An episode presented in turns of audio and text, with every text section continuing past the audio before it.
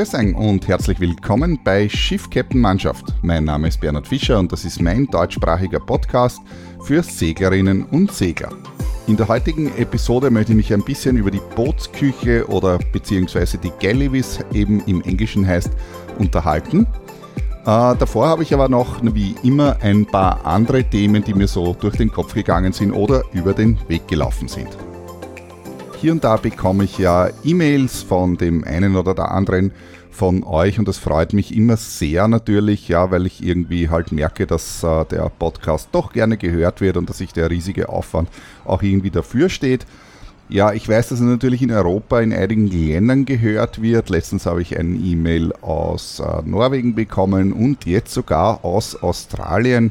Und äh, irgendwie habe ich dann darüber nachgedacht und mir gedacht, ja, wer sind denn eigentlich die Podcast-Hörer? Also ich meine jetzt nicht mit Namen, sondern welche, was für Segler stecken oder Segler, Segler und Seglerinnen stecken eigentlich da dahinter. Ich erzähle ja immer irgendwas, irgendwie so, wie es mir in den Sinn kommt und wie ich mir die Sachen denke. Aber eigentlich weiß ich ja nicht, wer am anderen Ende wirklich zuhört, bis auf ein paar Vereinzelte und ein paar halt, die mir dann auch E-Mails schicken, aber ich sehe an den Downloadzahlen, dass es dann doch relativ äh, verhältnismäßig verschwinden ist. Also die Anzahl der E-Mails meine ich jetzt im Vergleich dazu. Ja, und irgendwie interessiert mich das, äh, aber eigentlich schon sehr.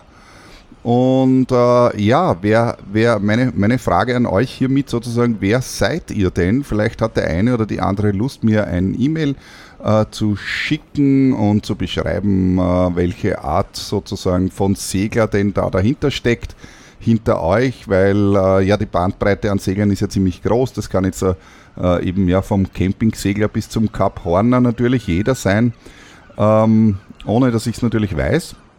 Wer also Lust hat, äh, mir da ein bisschen eine Geschichte zu erzählen, die ich dann vielleicht auch, wenn genug zusammenkommt, äh, in einer der folgenden Episoden dann gerne auch weiter erzähle, beziehungsweise hier natürlich vorlese, dann äh, würde ich mich auf jeden Fall sehr darüber freuen. Ähm, wer da Lust hat, an diesem Aufruf äh, teilzunehmen, dann äh, schickt mir doch bitte ein E-Mail an bernhard.freeskippers.at das würde mich, wie gesagt, sehr interessieren und vielleicht sind ja andere Hörer auch daran interessiert. Und um das aufzugreifen, habe ich da äh, ein E-Mail bekommen und zwar vom Lukas. Äh, und der hat mir da folgendes geschrieben: Und zwar, ich höre deine Podcasts, habe gerade die Elektronikfolge gesehen äh, mich würde deine Sichtweise zur Technik auf Schiffen interessieren. Inwiefern der Skipper sie verstehen, beherrschen muss und wie er sich dieses Wissen und die Fertigkeiten aneignet. Vielleicht machst du ja mal dazu was. Und dann schreibt er weiter, meine Erfahrung, man macht einen Segelschein, welcher Theorie und Praxis des Segelns behandelt. Wenn man sich jedoch selber mit der Materie auseinandersetzt, äh, selber segelt und mit Yachten zu tun hat, kommt man meiner Meinung nach nicht daran vorbei, die Technik einer Yacht zu verstehen. Äh, wie schließt man diese Lücke? Wie siehst du das? Würde mich interessieren. Ja, das äh, könnte man natürlich sehr ausufernd behandeln, würde ich jetzt einmal sagen, aber ich möchte jetzt mal eine rasche Antwort äh, dazu geben, was mir so einfällt äh, zu dem Thema. Also das erste ist einmal äh, das Thema Ausbildung. Ähm, ja, man beschäftigt sich dort irgendwie, sage ich mal, nur am Rande mit der Technik. Äh, und zwar, also ich meine, ich war ja selber sehr, sehr lange in, in der Ausbildung oder bin sehr beinahe noch bis heute, ähm, wo es eben darum geht, in der Regel ähm, die äh, Kandidaten so weit zu bringen, dass sie am Schluss dann eine äh, Prüfung machen können, wo sie halt den entsprechenden Schein äh, dann bekommen. Und das große Problem, äh, das man in der Aus von der Ausbildungsseite dabei hat, ist eigentlich, dass man in so einem Dilemma steht zwischen äh, Zeit, Kosten und Inhaltsmenge. Die Prüfungsordnungen selber sind ähm, ja ein sehr heißes Thema. Ich glaube, ich habe auch einmal einen Podcast dazu gemacht und im Prinzip steht in den Prüfungsordnungen, äh, dass zwar schon drinnen so Dinge wie Motorkunde und Elektrik und, und bla bla bla, aber das ist natürlich ein sehr, sehr dehnbar. Da steht jetzt natürlich nicht im Detail drinnen, man muss lernen, wie man Kabel grimmt und wie man äh, Spannungsabfall auf einem Kabel misst und sonstige Sachen natürlich. Ja. Äh, und in der Ausbildung hat man eben, wie ich schon gesagt habe, eben das Problem, äh, dass man hier den, den gesamten Inhalt in, in möglichst wenig Zeit und möglichst geringen Kosten bringen muss. Und man ist ja auch nicht allein auf dem Markt, muss man dazu sagen. Also es gibt ja verschiedene Seefahrtschulen, die alle mehr oder weniger um dieselben Kunden poolen und, und daher natürlich voneinander gegenseitig abhängig sind. Das heißt, ich könnte jetzt natürlich sehr wohl einen super tollen Kurs anbieten, äh, wo man in vier Wochen ähm, oder, oder noch länger, vielleicht sagen wir mal in zwei Monaten, was weiß ich, was alles macht und bis ins letzte Detail äh, äh irgendwelche Fehler sucht und repariert und so weiter. Ja. Nur der Kurs wäre erst einmal zeitlich ja von niemandem äh, durchführbar ähm, und äh, also jetzt nicht von den Ausbildern, sondern von den Teilnehmern oder nur von sehr wenigen äh, und würde dementsprechend natürlich auch mit hohen Kosten verbunden sein, weil die Ausbildner stehen ja nicht zum Spaß dort.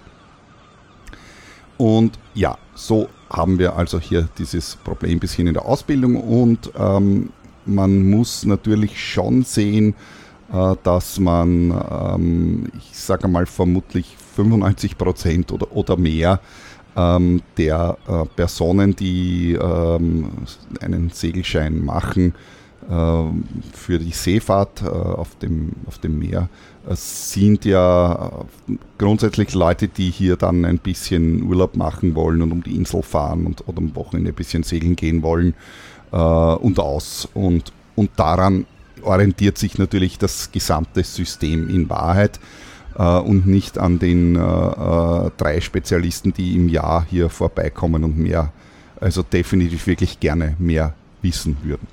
Okay, na gut, ähm, so viel zum Thema, äh, so viel zum Thema Ausbildung jetzt prinzipiell einmal, weil man dort eben unter Anführungszeichen jetzt halt doch nur Segeln und Maschinen und Wetter und ein bisschen so lernt und dann und, und, nicht viel mehr. Und ich kann aus meiner Erfahrung sagen, also normalerweise diese Programme, zumindest in Österreich, ist es so, dass man in, in zwei Wochen äh, hat man das Programm unterzubringen, wenn man alles äh, zusammennimmt. Äh, und äh, da, da ich das eben selbst auch gemacht habe, kann ich nur sagen, dass man das Oberflächliche nur mit Mühe und Not in zwei Wochen sogar unterbringt, geschweige denn, dass man dann da jetzt noch, noch viel mehr und detaillierte Sachen hineinbringt. Das ist dann stark wetterabhängig, sage ich mal zum Beispiel, wenn man dann also ich habe das schon gemacht, wenn man dann drei Tage schon bei Gewitter und Sturm im Hafen sitzt, dann haben wir halt einmal einen ganzen Vormittag uns mit dem Motor beschäftigt und so weiter. Äh, gehört aber sicher nicht zum Standardprogramm. Um die Frage zu beantworten, was muss man eigentlich können oder sollte man können, äh, ja, dann sage ich mal, wie immer, es kommt drauf an natürlich. Und zwar kommt es darauf an, was man vorhat segle ich jetzt da nur einmal im Jahr eine Woche mit der Charterjacht um die drei Inseln von Bucht zu Bucht? Oder habe ich doch äh, eine, äh, wie soll ich sagen, Weltumsegelung vor mir, dann sind hier natürlich, äh, oder Weltumsegelung muss jetzt keine Weltumsegelung sein, aber doch weite Reisen, dann ist hier natürlich äh, doch ein ganz anderes Know-how gefragt, meiner Meinung nach. Und äh, es, es, es gibt genügend Leute, die halt dann eben tatsächlich nur alle zwei Jahre mal eine Woche segeln gehen und dann teilweise nicht die einfachsten Dinge reparieren können.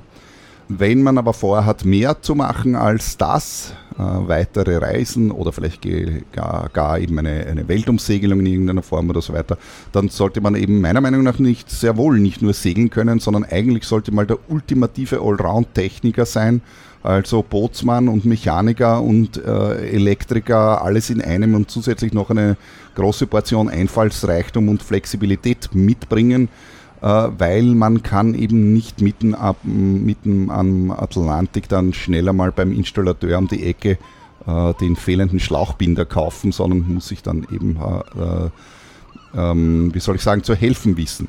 Und wie man das Ganze lernen kann, ja, es ist natürlich nicht einfach, äh, ähm, äh, hängt jetzt davon ab.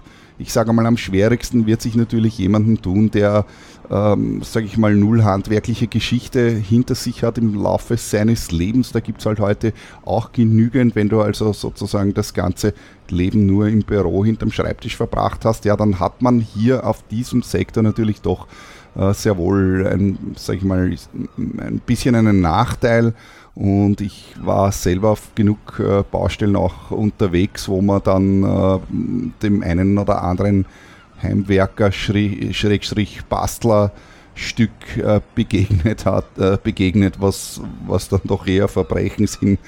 Also da sieht man schon, schon so einiges, sage ich jetzt mal, ja. Ja, aber lasst euch von dem nicht entmutigen. Vielleicht hat der eine oder andere ja ein verstecktes Talent, was bisher einfach unentdeckt geblieben ist. Also auf Weltreise gehen ohne einen Funken handwerklichen Know-hows und geschickt würde ich persönlich als grob fahrlässig halten, obwohl auch das gibt es natürlich, wie man aus so manchen äh, segelnden YouTubern ihren Videos manchmal ganz offenkundig entnehmen kann. Na gut, wie dem auch sei, lasst euch da nicht entmutigen. Ich habe jetzt da, also ich will jetzt eigentlich, wollte ich ja über die Schiffsküche reden und so weiter.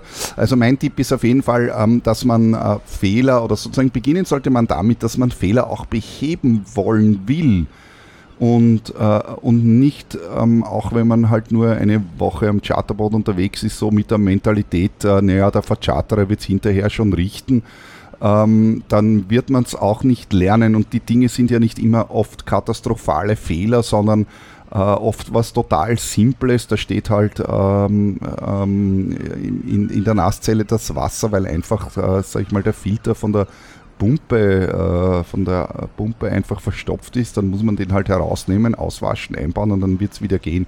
Also nicht jeder Fehler, den man hat, ist sozusagen mit einem Studium verbunden, dass man den auch beheben kann.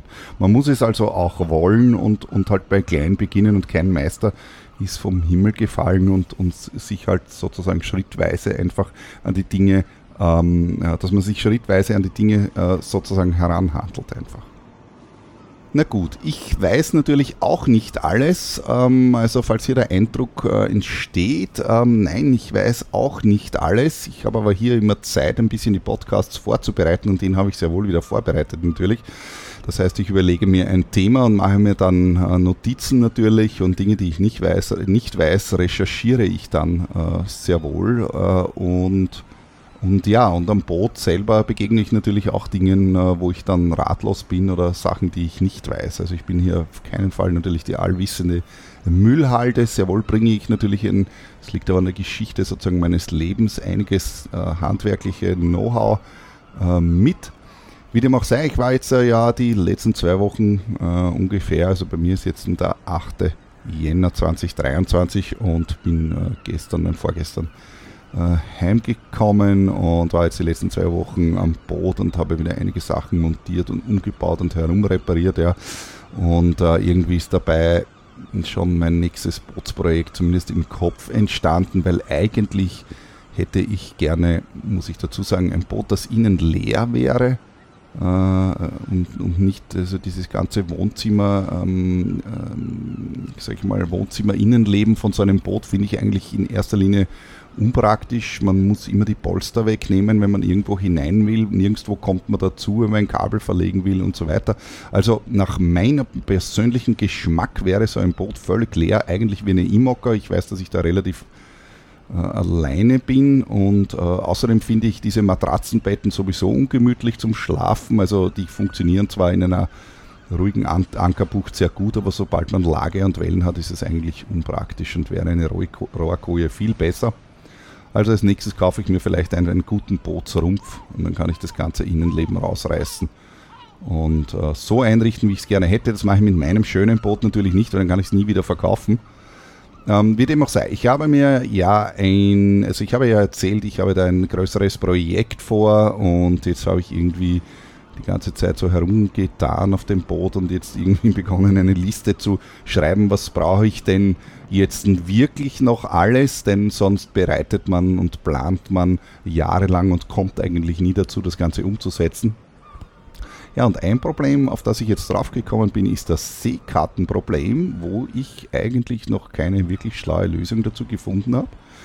Natürlich kann ich mir jetzt relativ einfach äh, ein paar Kartensets von, äh, wo ich eben hinfahre, ich sage jetzt einmal eben Mittelmeer und, und, Spanien, Norwegen, England und so weiter downloaden und das hat auch einen überschaubaren Kostenfaktor, ähm, weil die elektronischen Kartensets tatsächlich nicht wirklich teuer sind. Ähm, aber was mache ich, wenn das Ding wirklich ausfällt? Ja, dann äh, bin ich natürlich blind, was so viel bedeutet wie ich brauche natürlich sehr wohl Seekarten in Papierform auch.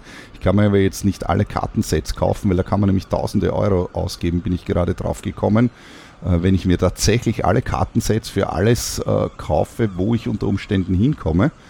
Also muss ich irgendwie Überseglerkarten kaufen, die, mm, die ich sowieso haben möchte, weil die Übersicht hat man eben nur auf einer Seekarte und, und nicht auf der Elektronik, obwohl ich ja, ja in dem ultimativen Luxus bin, dass ich einen, einen, einen 21 Zoll Bildschirm montiert habe.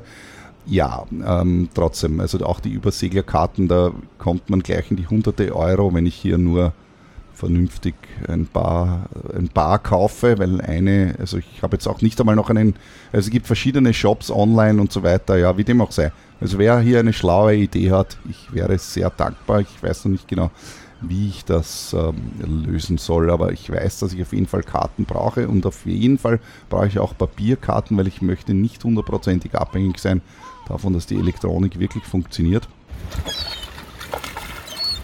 Dann bin ich da auf ein Thema gestoßen, beziehungsweise durch Zufall im Gespräch mit einem Freund von mir äh, bin ich auf das Thema Orcas rund um Gibraltar gekommen, beziehungsweise Orcas, also das sind die Killerwale, diese schwarz-weißen ähm, Attacken auf Segeljachten. Äh, und ich habe das jetzt ein bisschen recherchiert. Die Links habe ich euch unten in die Shownotes hineingegeben. Und äh, es geht ja also hier tatsächlich nicht nur um Gibraltar, sondern entlang der ähm, spanisch-portugiesischen äh, Atlantikküste, also der Westküste, gibt es immer wieder Angriffe von Killerwallen auf Segeljachten und das ist relativ verheerend. Äh, es ist zumindest eine schon gesunken, soweit ich äh, jetzt da recherchiert habe. Vielleicht auch mehr kann ich jetzt nicht sagen. Äh, aus irgendeinem bisher noch unbekannten Grund attackieren manchmal eben die Orcas Segeljachten und zwar im Speziellen offensichtlich das Ruderblatt hinten äh, das, ja, wenn das dann gebrochen ist, natürlich äh, verheerende Folgen hat, klarerweise. Ähm, ja, es wird da geforscht und äh, mich beschäftigt das natürlich auch, oder beziehungsweise, weil irgendwie muss ich dort ja vorbei. Äh, es gibt auch eine Karte, wo diese ganzen Angriffe stattgefunden haben und soweit ich jetzt einmal ähm, mit dem Daumen äh, gepeilt äh, sehen konnte, passiert das alles so im, in Landnähe im, im Bereich von 10 Seemeilen ungefähr. Allerdings könnte das natürlich jetzt ein Statistikfehler sein, da äh, natürlich dort auch äh, logischerweise der meiste Verkehr ist und die mei meisten Yachten ja entlang der Küste fahren und nicht 100 äh, Meilen draußen am Atlantik. Äh, es könnte also ein verzerrtes Bild sein in Wahrheit. Ja, wie dem auch sei, die Links sind unten drinnen. Eine sehr interessante Geschichte. Er freut mich nicht direkt, dass ich dort vorbei muss, obwohl ich habe einen Langkieler mit einem direkt angeschlossenen Ruder hinten an den Kiel, aber die Windsteueranlage steht ja dann frei. Naja, wir werden ja sehen.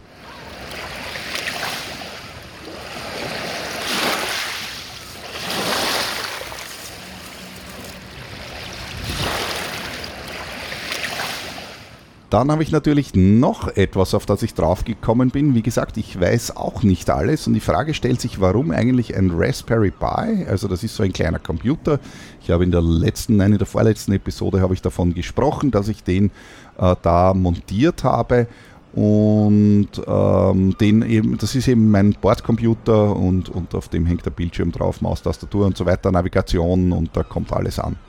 Äh, ja, warum genau Raspberry Pi? Naja, weil ich den einfach gekannt habe. Und äh, außerdem sind die Raspberries bekannt dafür, dass sie besonders wenig Strom brauchen. Und dann habe ich ein bisschen recherchiert und habe da ein Gehäuse gefunden von Waveshare. Äh, das ist so eine Firma, die baut Hardware für Raspberries und da kann man direkt mit 12 Volt versorgen. Das hat mich also äh, das hat mir also auch gefallen, weil ich ihn direkt einfach auf die Batterie klemmen kann. Und da drinnen ist dann ein, ein sogenanntes Compute CM4 Modul, äh, da ist eben der Raspberry Pi Prozessor. Was ich aber nicht gewusst habe zu dem Zeitpunkt ist, dass es ganz normale Intel-PCs auch in diesem Mini-Format gibt. Und da bin ich jetzt erst vor ein paar Tagen draufgekommen und eventuell hätte ich mir einen normalen Intel-PC gekauft, wenn ich äh, das vorher gewusst habe, aber mit Computer-Hardware habe ich eben irgendwie nicht besonders viel am Hut. Ich kann mich nicht erinnern, wann ich das letzte Mal Hardware gekauft habe selbst. Muss schon Jahrzehnte her sein. Ähm, natürlich habe ich da ein Notebook und ich habe immer schon ein Notebook gehabt, aber das ist nicht mein eigenes, sondern das ist das, was ich von der Firma habe. Ich habe seit Jahrzehnten bekomme ich von der Firma immer zum Arbeiten die Notebooks und mit denen kann ich ja andere Sachen auch machen als Firmensachen, nämlich Podcasts aufnehmen zum Beispiel. So ist das also und ja, Computer-Hardware ist jetzt nicht so mein, ähm, ja, ist nicht so mein Ding.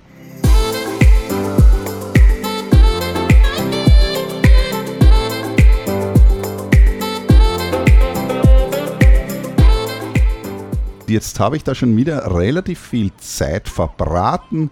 Äh, das macht nichts, dann möchte ich da vielleicht ein bisschen schon langsam in Richtung von dem Thema kommen. Ich habe ja gesagt, die Galley, äh, Bordküche und halt ein paar Gedanken, was mir so einfallen dazu. Ähm, es gibt einen Podcast äh, ganz allgemein zu den Lebensmitteln, beziehungsweise der Podcast heißt eigentlich äh, Verpackung und Umweltschutz. Das ist der Podcast Nummer 47. Den habe ich mir jetzt auch vor einer Woche oder vor zwei Wochen angehört, eben in Vorbereitung auf diesen Podcast. Ja, da war ich ziemlich philosophisch unterwegs, interessanterweise, und stellenweise klinge ich auch etwas deprimiert ähm, ich muss gestehen, ich kann mich jetzt nicht mehr genau erinnern, was mir da über die Leber gelaufen ist. Wie dem auch sei, ich habe da ähm, in diesem Podcast äh, auch die Sache mit den Lebensmitteln im Speziellen behandelt. Äh, was man, äh, was günstig ist einzukaufen und was weniger günstig ist einzukaufen und auch das mit den Verpackungen so und, und so weiter. Das lasse ich also hier an dieser Stelle jetzt einfach äh, weg und verweise ich auf den Podcast. Das Thema Abfall an sich möchte ich aber sehr wohl äh, hier noch einmal jetzt bringen, weil ich nämlich das eigentlich in dem anderen Podcast, also in der anderen Episode 47 jetzt nicht so gesagt habe. Und zwar ähm, das Thema Abfall an, an Bord einer Segelyacht ist natürlich sehr wohl ein Thema, weil wo tut man das ganze Zeug nämlich hin? Äh, und äh, da kann man sehr wohl schon bereits beim Einkaufen äh, beginnen und mit Hirn einkaufen und sich überlegen, ähm, welche Dinge man kauft oder welche vielleicht man dann weglässt, weil sie ein, einfach verpackungstechnisch in Folge dann unpraktisch sind, un, unabhängig davon jetzt von Umweltschutzgedanken und so meine ich. Einfach nur ganz einfach, weil man muss die Dinge, also die Verpackungen ja nachher auch irgendwo hin tun und ich glaube, wir sind uns alle einig, dass über Bord werfen einfach nicht geht und äh, bei mir auf jeden Fall, das ist ganz eisern. Und äh, ja, dem, dementsprechend also ist die Vermeidung äh, von äh, Verpackungen natürlich von Haus aus einmal äh, ein Thema. Und beim Verstauen, also ich mache das so, also dass ich nach Möglichkeit, wo es sich vermeiden lässt, ich halt die Dinge entsprechend einkaufe, die weniger Müll schon mitbringen äh, von, von Haus aus, um dann, dass ich beim Verstauen von den, äh, von den Lebensmitteln die Dinge so weit wie möglich auch auspacke und Verpackungen, die ich nicht zwingendermaßen brauche, eigentlich schon gleich da lasse. Äh, und ganz äh, prominent dazu gehören jetzt zum Beispiel äh, die Plastikhüllen von diesen äh, Sechserpacks äh, Plastikflaschen, also Wasserflaschen, von denen hat man normalerweise eine ganze Menge mit. Äh, und die packe ich alle aus und lasse die Plastikhüllen gleich äh, an Land. Und also die nehme ich gleich gar nicht mit.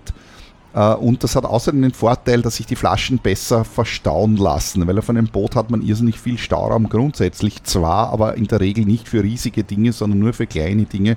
Das heißt, sechs kleine sechs einzelne Plastikflaschen kann ich wesentlich einfacher verstauen als einen so einen großen Sechser, so ein großes Sechser tragen, da ich in der Regel ja nicht sechs also nicht nur ein so ein Ding habe, sondern vielleicht zehn, je nach Kruggröße, wird es dann schon interessant natürlich. Was man auch da lassen kann auf jeden Fall ist, das gleiche gilt fürs Bier. Also diese, die Bierdosen kommen normalerweise eher auf so einer Kartonpalette und sind dann nochmal in Plastik eingeschweißt. Auch das wird bei mir alles sofort ausgepackt und äh, da gelassen. Und das kann man jetzt natürlich für verschiedene andere Lebensmittel sich auch überlegen, äh, ob man das nicht gleich auspacken kann und den Müll gleich da lässt. Das, dann muss man nachher nicht irgendwo hin verstauen. Bei mir an Bord gibt es auch Mülltrennung, wobei äh, das Hauptaugenmerk bei der Mülltrennung bei mir äh, jetzt weniger die Sache mit der Mülltrennung ist, warum man im Haushalt Müll trennt, sondern eigentlich äh, aus dem, was ich vorher schon gesagt habe, nämlich aus Gründen der Platzersparnis und aus den Staumöglichkeiten. Also wo bringe ich, äh, wo bringe ich den Müll sozusagen dann unter an Bord? Und äh, mein Konzept sieht da also folgendermaßen aus. Also zum einen habe ich mal die Küchenabfälle. Die Küchenabfälle, also, also äh, Bioabfälle meine ich damit, also äh, Erdäpfelschäler und alles, was man halt äh, so an Küchenabfällen hat. Das, äh, das wandert bei mir sehr wohl ins Meer übrigens, das ist aber das einzige und zwar vollständig. Äh, und ich habe in der Küche normalerweise, also in meiner Bootsküche, aber daheim übrigens auch, aber vor allem in der, in der Bootsküche habe ich eine kleine Box stehen, äh, normalerweise gleich neben, den, neben dem Schneidbrett, wo ich diese Dinge sozusagen dann äh, sammle. Und das bringt den Vorteil, dass man das erstens mal dann gesammelt ins Meer schmeißen kann, aber es hat auch den Vorteil, dass man nicht wegen jedem kleinen Drum den Mistkübel aufmachen muss, um es dort hineinzuschmeißen. Bei mir daheim haben wir, äh, habe ich also auch immer eine, eine kleine Box in der Küche stehen und früher war das halt so, dann ist es am Misthaufen gelandet.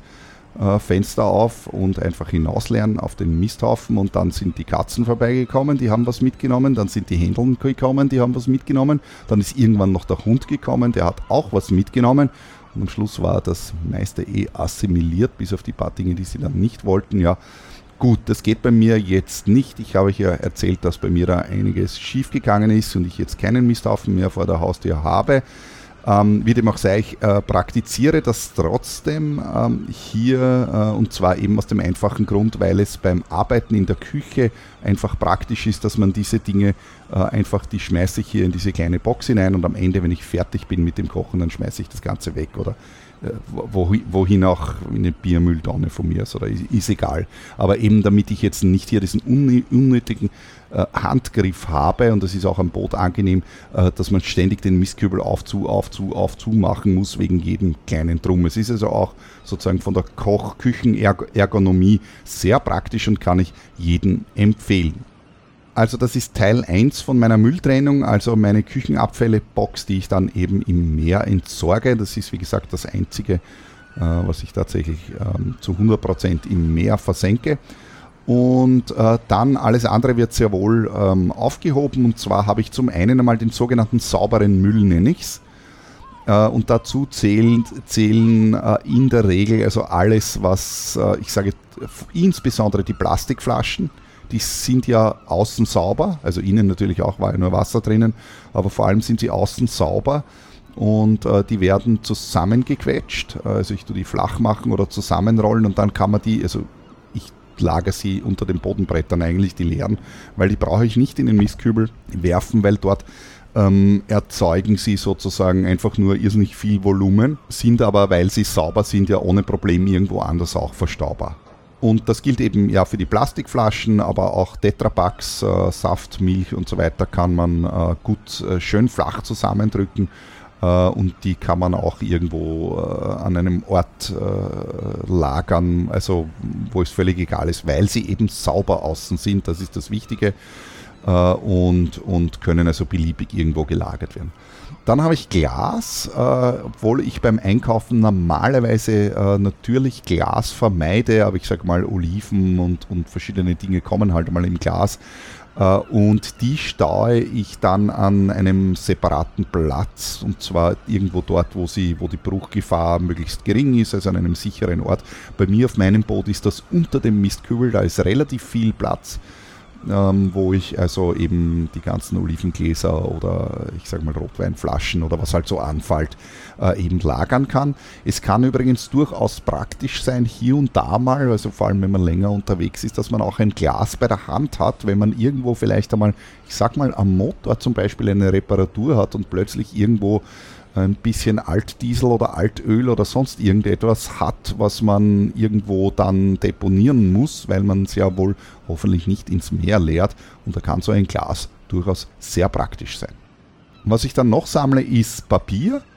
Äh, Papier separat. Manche Dinge sind eben in Papier eingepackt, sofern es sich nicht vorher schon auspacken lässt, ähm, dass ich es vorher schon an Land lassen kann, sondern mitnehmen. Achtung, wenn ihr was auspackt, dann ähm, und es ist weiter nicht beschriftet, dann beschriftet das eventuell mit einem Filzstift, äh, einem Edding, damit ihr dann auch wisst, was es war. Ähm, ansonsten, wie gesagt, ich sammle Papier äh, separat, auch aus dem Grund, weil es zum einen sauber ist und weil meine super flach äh, zusammendrücken kann und irgendwie unkompliziert an irgendeinem beliebigen Ort ähm, eben verstauen kann. Ja.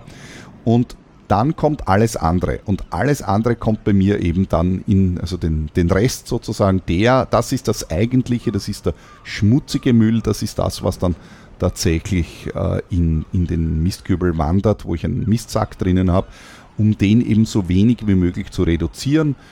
Ähm, dort, äh, dort kommen eben alle, ich sage mal, schmutzigen Dinge, die ausrinnen können, Bierdosen und so weiter äh, hinein. Wobei ich da achte, dass es auch möglichst trocken ist. Also Bierdosen werden bei mir sowieso immer ganz zusammengedrückt. Äh, wenn es sich flach drückt und auf der Seite kann man sie dann ein bisschen einrei einreißen, dann kann man noch die restlichen Tropfen äh, ausleeren, damit eben nicht das Mistsackel dann äh, zum Safteln beginnt und dann alles grauslich ist und man dann irgendwie nicht wirklich Lust hat, das irgendwie zu verstauen. Also versuche ich hier die Dinge auch möglichst trocken zu halten, damit ich dieses Sackerl dann eben irgendwo oder diese Säcke, es werden unter Umständen ja mehr, wobei wie gesagt mit dieser Trenntechnik, dass man eben den sauberen Müll wegtrennt, äh, dann kann man hier doch äh, die, die Mistmenge relativ reduzieren, dass man diese unter Anführungszeichen eben schmutzigen Säcke dann irgendwo halt, ist halt dann individuell vom Brot, aber irgendwo halt verstauen kann.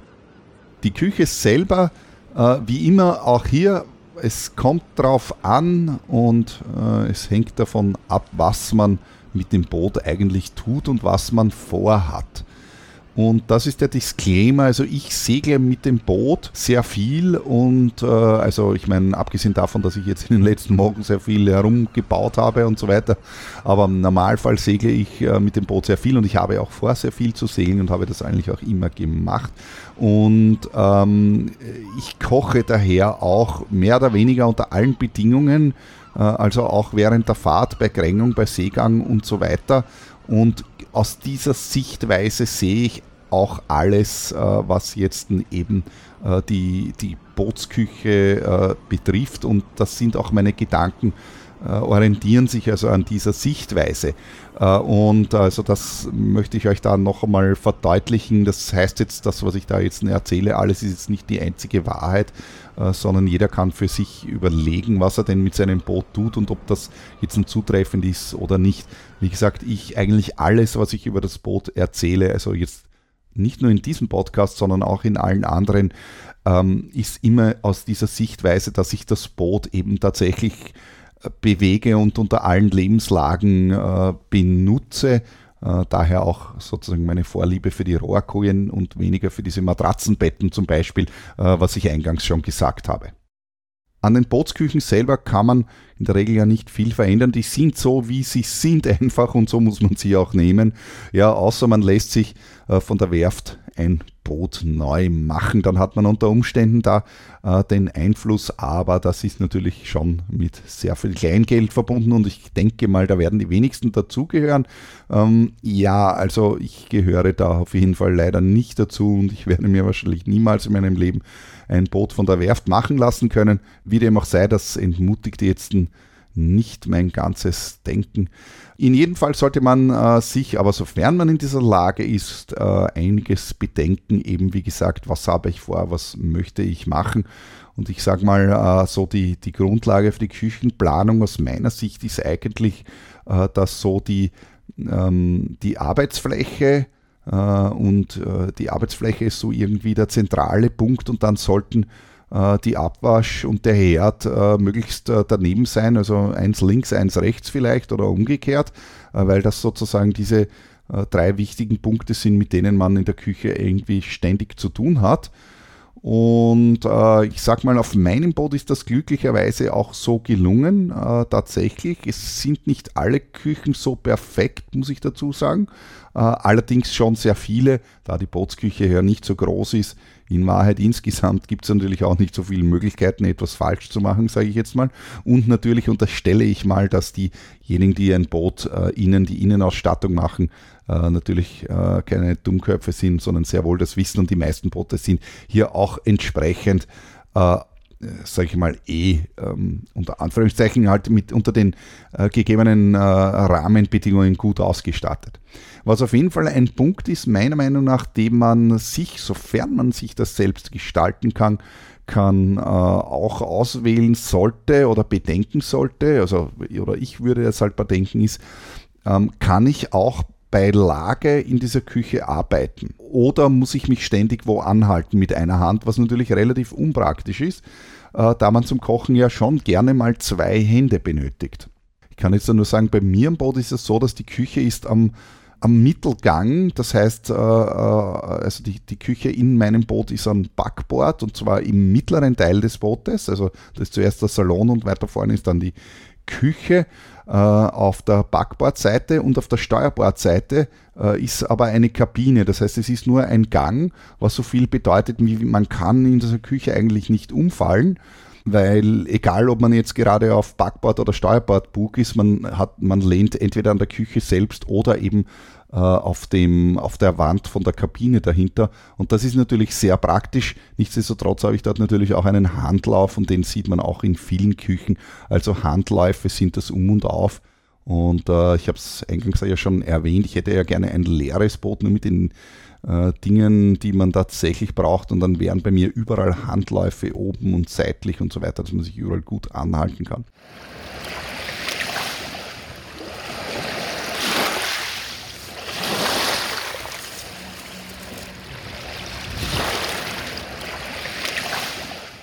Was natürlich zur Küche auch dazu gehört, äh, ein ganz heißes Thema ist der Kühlschrank. Der ist natürlich in der Regel auch so, wie er ist und man kann sich den in den seltensten Fällen aussuchen.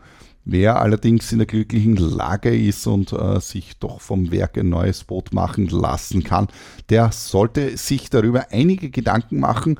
Äh, der Kühlschrank sollte äh, meiner Meinung nach eben auch möglichst zentral an diesem Punkt sein, wo man eben diese, äh, wo ich vorher schon gesagt habe, Arbeitsfläche, Küche, Herd, äh, dass man da, dass der nicht allzu weit weg ist. Ihr kennt alle diese verschiedenen Varianten vielleicht oder auch nicht. Das eine sind einmal die sogenannten Top-Lader, äh, die nicht nur Freunde haben, habe ich mittlerweile festgestellt. Ich persönlich bin von diesen aber eigentlich sehr angetan, ähm, weil der riesige Vorteil ist, beim Segeln kann einfach nichts herausfallen. Und große, äh, der große Vorteil ist auch, also die Kälte bleibt drinnen und fällt nicht heraus, äh, wenn man es etwas herausnimmt. Und äh, im, ich sage mal, im Mittelmeer im Sommer ist, ist, ist Kälte und Hitze sehr wohl ein Thema. Ich sage mal, wenn man um Norwegen herum segelt, ist das Thema Kühlschrank wahrscheinlich jetzt ein weniger kritisch, aber im Mittelmeer ist, ist, ist absolut ein Thema auf jeden Fall. Ja.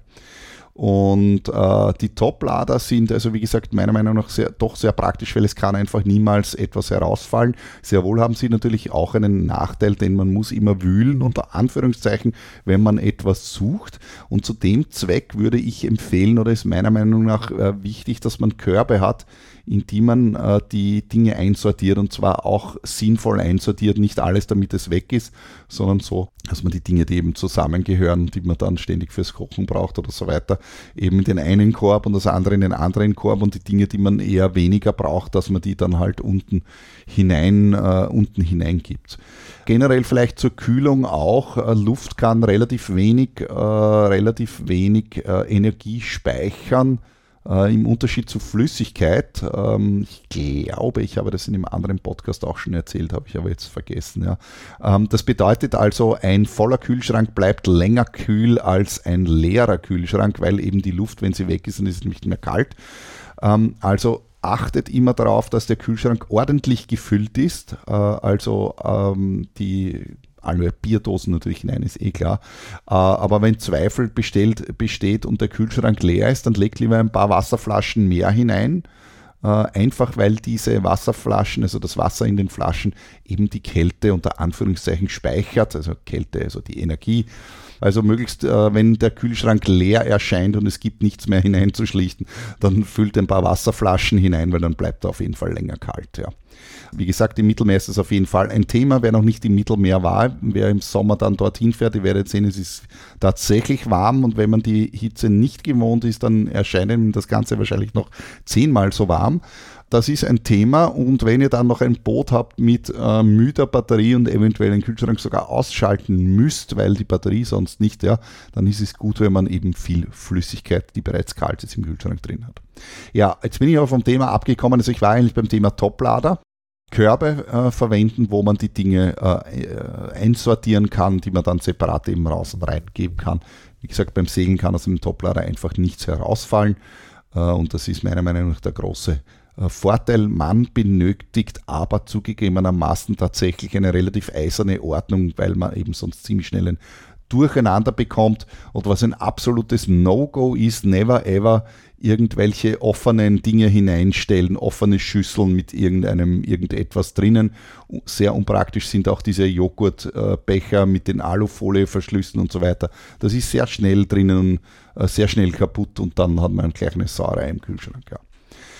Was gibt es noch an Kühlschränken? Ja, die normalen Kühlschränke unter Anführungszeichen äh, mit Kühlschranktür. Denen gegenüber war ich bisher sehr skeptisch, auch aus der Erfahrung heraus, die ich gemacht habe, muss ich dazu sagen. Äh, es werden hier sehr viel normale, ich sag mal, sehen aus wie Haushaltskühlschränke, sind vermutlich auch Haushaltskühlschränke eben in irgendwie Sonderbauform, die nur mit so einer Magnetdichtung halten wie ein normaler Küchenkühlschrank halt. Äh, und meistens haben sie dann oben so ein, noch einen Stift, äh, den man, äh, mit dem man die Tür verriegeln kann, dass sie eben nicht bei Wellengang aufgeht von alleine. Bisher war ich diesen Dingen immer relativ skeptisch gegenüber. Allerdings habe ich hier auf meinem Boot jetzt auch so einen Kühlschrank und wie ich das erste, was ich gesehen habe, oh Gott, nein, kein Toplader, ich bin enttäuscht, aber das alleine entscheidet ja nicht übers Boot. Aber ich muss dazu sagen, der Kühlschrank hat sich sehr bewährt muss dazu sagen aber auch, dass dieser Kühlschrank äh, bei mir einen Gastroverschluss hat und nicht eben nur so einen normalen Ding, wo man dann oben diesen, diesen Riegel immer auf und zu machen kann, sondern es ist ein Gastroverschluss, äh, wo man einfach den Griff auf und zu macht. Man kann ihn also äh, gut bedienen, was fürs Kochen meiner Meinung nach für die Kochergonomie ganz wichtig ist. Meiner Meinung nach, die Dinge müssen gut und einfach funktionieren, damit man eine Freude hat, wenn man viel kocht. Und das ist bei mir eigentlich schon der Fall. Zumindest wenn ich, also auch alleine, aber auch insbesondere wenn ich Leute habe, wird bei mir immer gekocht eigentlich. Ja, und bei mir, wie gesagt, am Boot, dieser Kühlschrank hat einen Gastroverschluss und ist eben in, in halber Höhe, sage ich mal, nicht unten. In halber Höhe. Es ist der untere Raum aber auch als Kühlfach äh, da, äh, ohne Tür allerdings, und da hat, haben in dem unteren bringe ich beinahe zwei Paletten Bier, also das sind fast 48, 48 gehen sie nicht aus, aber 40 oder so gehen sich auf jeden Fall unten aus in diesen in den Stauraum äh, in der, und, im unteren Teil des Kühlschranks sozusagen. Und drüber sind eben Fächer, äh, wo man normale Sachen äh, hineinstellen kann. Und äh, diese, die Fächer haben alle einen relativ hohen Rand, äh, bei diesem Kühlschrank, äh, was äh, dafür sorgt, dass die Dinge nicht gleich herausrutschen. Das Einzige, was, was in diesem Fall nicht anders gegangen ist, aber unschlau ist, ist die Einbaurichtung. Die ist sehr wichtig. Also wer sich aussuchen kann, normale stehende Kühlschränke mit, mit, mit Tür vorne sollten idealerweise nicht sozusagen längs, sondern wenn dann quer äh, eingebaut sein, wenn, wenn sie lenk sind und der Kühlschrank ist oben, dann macht man auf und es kommt einem alles entgegen. Das wäre relativ unpraktisch. Ähm, also das kann durchaus äh, passieren und das sollte man eben äh, berücksichtigen, sofern man die Wahl hat. Ja. Ähm, ja, was an diesen Kühlschränken meiner Meinung nach leider auch oft unpraktisch ist, das mag ich in der Küche, also in, in der normalen Hausküche daheim auch nicht, sind die Kühlschränke unten weil man sich ständig bücken muss, wenn man zum Kühlschrank äh, muss und der Kühlschrank ist doch ein wichtiges Teil. Äh, am Boot hat man oft leider halt nicht so viel Platz, dass man sich das aussuchen kann. Wie gesagt, auf meinem ist es relativ gut gelöst. Im normalen Haushalt würde ich immer einen normalen, also einen so einen stehenden Kühlschrank äh, benutzen, wo oben sozusagen das Kühlfach ist, weil da muss man eben ständig hinein. Äh, wie gesagt, äh, bei den Kühlschränken, wenn ihr euch so einen kaufen wollt oder euer Boot umrüstet oder in der Lage seid, euch ein neues machen zu lassen, äh, wichtig ist eben der Verschluss, dass der praktisch ist. Probiert das, wenn Möglichkeit aus äh, wenn, wenn möglich aus, ob der sozusagen praktikabel ist, denn auch wenn man nicht viel kocht in den Kühlschrank, muss man doch sehr viel hinein, zumindest um das kalte Bier herauszunehmen.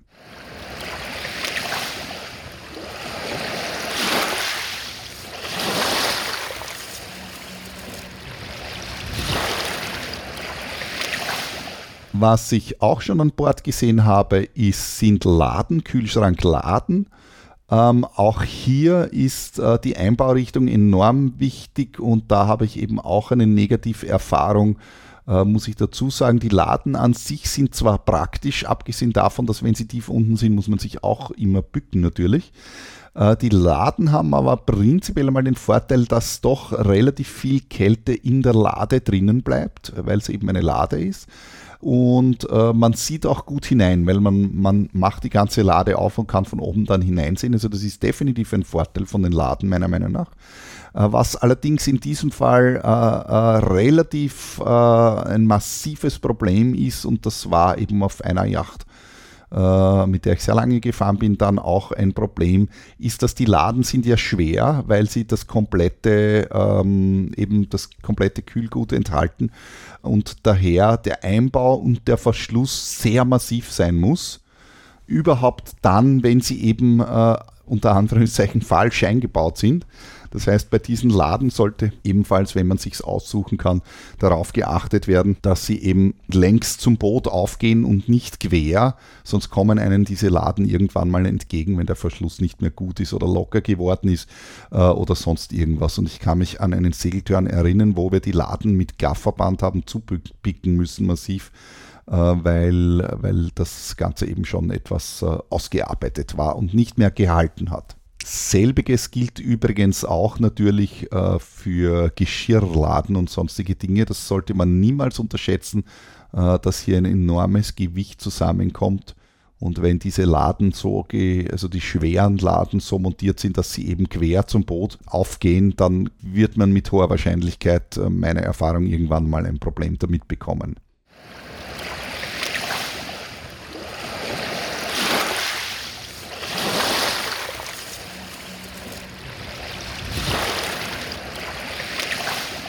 Was kann man noch so alles sagen? Also, was hat man in so einer Bootsküche denn eigentlich? Was sind denn die Eckdaten oder die Rahmenbedingungen? Naja, grundsätzlich hat man relativ wenig Platz und leider muss man genau umgekehrt in der Regel aber für verhältnismäßig viele, äh, viele Leute kochen.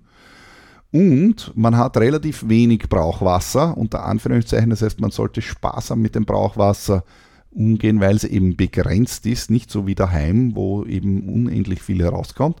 Und man hat auch keinen Geschirrspüler, was so viel bedeutet, man muss alles, was man angepatzt hat, am Schluss dann auch wieder mit der Hand abwaschen. Man hat natürlich jede Menge Kochutensilien und natürlich auch noch jede Menge Lebensmittel, die braucht man auch irgendwie zum Kochen. Und äh, das Ganze sollte natürlich ergonomisch sein. Ähm, ich habe es jetzt, glaube ich, schon zweimal betont. Für mich ist die Ergonomie ganz wichtig. Äh, dass also, äh, und ich, ich habe sowohl meine Küche daheim als auch die Küche am Boot so gut wie möglich, sage ich jetzt mal, so ausgestattet, äh, dass die Dinge, die ich oft brauche, auch in Griffweite sind und sie nicht jedes Mal suchen muss irgendwo. Sondern dass sie in günstiger Griffweite verstaut sind und die Dinge, die man eben selten braucht, äh, dass man die eben woanders hingibt und Platz schafft äh, und, und, und eben sinnvoll irgendwo verstaut, wenn man sie nicht ständig in der Hand hat, um eben Platz zu machen für die Dinge, die man ständig in der Hand hat. Und da kommt man jetzt auch eben zum Gestalten und zum Einräumen äh, von den verschiedenen Dingen ähm, so, so ein bisschen wie ich das eben mache, also die Sachen, die ich ständig zum Kochen brauche. Also das sind jetzt eben äh, Salz, Pfeffer, Zucker, Gewürze, Essig, Öl, Mehl, also diese Standardsachen, die man dauernd benötigt. Dann frische Zutaten, die auch beinahe immer verwendet werden, Zwiebel, Knoblauch, äh, Paprika zum Beispiel, ja, dass auch das in der Nähe ist. Äh, ich habe bei mir am Boot ich nenne es mal so kleine Schaukeln, Hängematten, äh, die sind eben an Haken montiert. Also es ist tatsächlich so ein Netz wie bei einer Hängematte und mit zwei Haken aufgehängt. Also ich habe mehrere solche Netze und ganz in der Nähe eben bei der Küche neben dem Herd äh, habe ich diese Schaukeln und da kommen bei mir eben diese frischen Dinge, so wie Zwiebel, Knoblauch, Paprika und so weiter hinein. Äh, das hat auch den Vorteil, dass die Dinge eben luftig aufgehängt sind und nicht irgendwo äh, ersticken ähm, und dann schlecht werden. Äh, und die Vorräte, also diese Standardvorräte, äh, die steuere ich irgendwo anders hin. Die brauche ich nicht in der Küche, in irgendwelche Küchenkasteln äh, drinnen haben, wo ich dann äh, möglicherweise zu anderen Dingen äh, nicht dazu komme. Die Vorräte, die bereite ich, also die nehme ich dann zur Hand, wenn ich sie brauche, eben für ein bestimmtes Gericht. Also die sind eben nicht so wichtig, äh, dass sie da ständig präsent sind. Was man beim Verstauen der Vorräte aber sehr wohl äh, beachten sollte, ist, dass man hier eine gewisse Ordnung sehr wohl hat, dass man die Dinge auch wiederfindet. Also nicht nur einfach wegräumen, damit sie weg sind, äh, sondern, sondern so wegräumen, dass man sie dann auch wieder findet. Und zwar nicht am letzten Tag, wenn man die Dinge wieder aus dem Boot ausräumt, sondern hoffentlich vorher.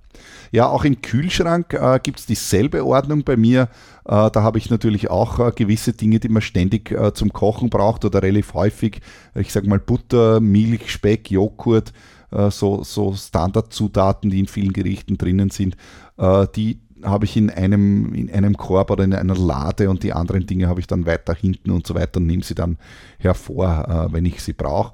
Und das gleiche gilt auch für die Kochutensilien. Man hat ja jede Menge Kochutensilien, aber nicht alles von den, von den Sachen braucht man ständig. Und auch das kann man sich in gewisser Ordnung zurechtlegen. Ich sage mal, die Dinge, die bei mir wichtig sind, sind so eben äh, natürlich die Küchenmesser, Kochlöffel, äh, Schneebesen, dann Töpfe, Deckel dazu, Schneidbrett, Sieb, Erd Erdäpfelschäler. Äh, das sind so die Standarddinge, die man ständig äh, benötigt. Und dann gibt es verschiedene andere äh, Dinge, die man vielleicht hier und da auch einmal äh, braucht, aber, aber nicht ständig. Und die tue ich dann weiter nach hinten oder in tiefere Laden äh, weiter unten, die zur Verfügung steht oder irgendwelche Kastel weiter hinten einräumen oder so damit eben für die anderen Dinge, die ich dauernd brauche, genügend Platz ist. Die Töpfe selber sind halt auch so ein Thema. Die Töpfe hat man immer die falschen an Bord. Also zumindest wenn man viel mit Charterjachten unterwegs ist, wird man entdecken, nein, kann man so nicht sagen, aber doch hier und da hat man dann doch die falschen Töpfe an Bord. Meiner Meinung nach braucht man äh, weniger ist mehr. Äh, man braucht nicht eine große Anzahl an Töpfen, sondern nur die richtigen. Äh, und zwar dazu zählen meiner Meinung nach brauche ich einmal zwei große Töpfe und zwar die so groß wie möglich sind, dass sie gerade noch äh, auf den Herd gehen, also nebeneinander. Also dass beide nebeneinander auf den Herd gehen und zwar einen hohen und einen weniger hohen vielleicht, ja, aber wie gesagt mit einem möglichst großen Durchmesser, großen Durchmesser, aber so, dass ich beide trotzdem auf den Herd bekomme. Was man insbesondere bei Seegang äh, eben bedenken äh, sollte, ist, der Topf kann insofern nicht groß oder hoch genug sein, auch wenn man drinnen dann nur wenig aufwärmt. Ja. Ich kann äh, auch eine kleine Menge in einem großen Topf machen, aber ich kann nicht eine große Menge in einem kleinen Topf machen. Darum ist für mich eben meiner Meinung nach der Durchmesser äh, wichtig, dass der möglichst groß und möglichst hoch ist und die Höhe äh, nicht nur wegen der Menge, sondern auch, dass man einen genügenden Sicherheitsabstand bekommt nach oben hin, weil man den Deckel, äh, weil man den Topf ja nicht bis zwei Zentimeter unter den Rand anfüllen kann bei Wellengang. Der Herd ist meistens auch so, wie er ist. Meiner Meinung nach ist ein Herd mit zwei Flammen ausreichend. Alles andere ist unnötig, weil man in der Regel eh nicht den Platz hat, um die Dinge dorthin zu bekommen. Wie gesagt, immer daran denken, dass man große Mengen äh, in einer kleinen Küche für viele Leute und das bei Seegang äh, kocht, dann reichen mir auf jeden Fall die zwei Flammen. Alles andere äh, ist meiner Meinung nach unnötig. Äh, und die Töpfe selbst äh, sollten natürlich aus Stahl sein, aber auch die Griffe ähm, sollten aus Stahl sein und nicht aus Plastik. Und zwar aus dem einfachen Grund, was ist, wenn ich etwas überbacken will dann kann ich nämlich den Topf, sofern er hineinpasst, darum sollte einer etwas niedriger sein eben, ja, äh, kann ich den äh, Topf nämlich auch ins Backrohr hineinstellen und wenn ich Pla Plastikgriffe habe, kann ich das eben nicht machen. Äh, drum äh, sollten die Töpfe vollständig inklusive Griffe meiner Meinung nach aus Stahl sein.